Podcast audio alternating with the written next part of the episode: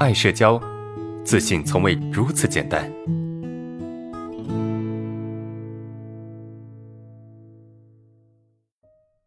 来看第三个问题啊，看第三个问题。呃，是这样的哈，老师，我现在出门在外，有时候表情异常恐惧啊，加眼神犀利，看到好几个路人盯着我看好久啊，我认为对方觉得我奇怪，在下一次发生时，我该怎么去调整？我们有社恐的人嘛，经常有一种自恋啊，什么自恋，就总觉得别人关注我，对吧？总觉得别人啊会盯着我看，总觉得别人啊认为我是一个奇怪的人，哎。我想说啊，我想说，咱们有那么牛吗？或者是咱们有那么的厉害吗？是吧？能够引来那么多人的关注，或者咱们有那么有那么丢人吗？是吧？能够引来那么多人关，其实没有哈，真的没有。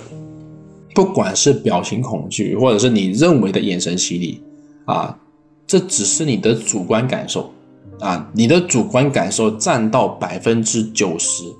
甚至以上，我们有调查过很多学员哈，啊，包括我自己的亲身经历。当我们处于症状里面，我们会有一种非常明显的感觉，就是对方发现了我，我的不舒服，对方发现了我的紧张不自然，对方发现了我的啊这些怪异的表现，这是症状产生的时候，我们会有一个很明显的感觉。但是，当他状态好的时候，你再去问他，你走在路上，别人对你怎么看的时候，他的这个表现或者他们的自我自我评价会有一个明显的变化。什么变化？就他觉得，呃，没有人会怎么去看他，没有人怎么关注他，没有人会怎么评价他。但其实哈，作为路人去看他，不管是症状好的时候的表现，还是症状不好的表现，没什么区别。看不出太大区别，有两个原因。第一个就是没有人会花那么多精力去关注在你身上，对吧？别人精力很有限的，不会老是盯在你身上。你身上没有过人之处，没有什么奇特的地方，不值得别人去关注。这第一个。第二个就是你确实，确实你的表现真的没有你想象那么的明显，确实没有想象那么明显啊。这个。明显，这个觉得我好像让别人发现这个感觉背后有百分之九十都是你的情绪在影响着你。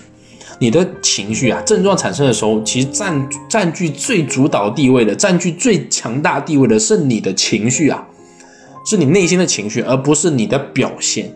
你的外在表现其实真的变化不是特别大，而是你内在的情绪，这个才是最主要的。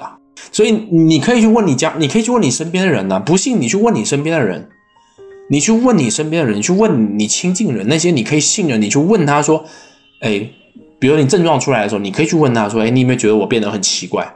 你有没有觉得我我变得怎么样怎么样？你可以去说，你可以去问，所得到的答案就是没有，我没有感觉，顶多就是说，嗯，这个我觉得你可能有点紧张，顶多就是这个，因为紧张是一个比较。笼统的一个表现嘛，一个人他表现的紧张是很容易发现的，但是紧张又是一个正常人的表现，对吧？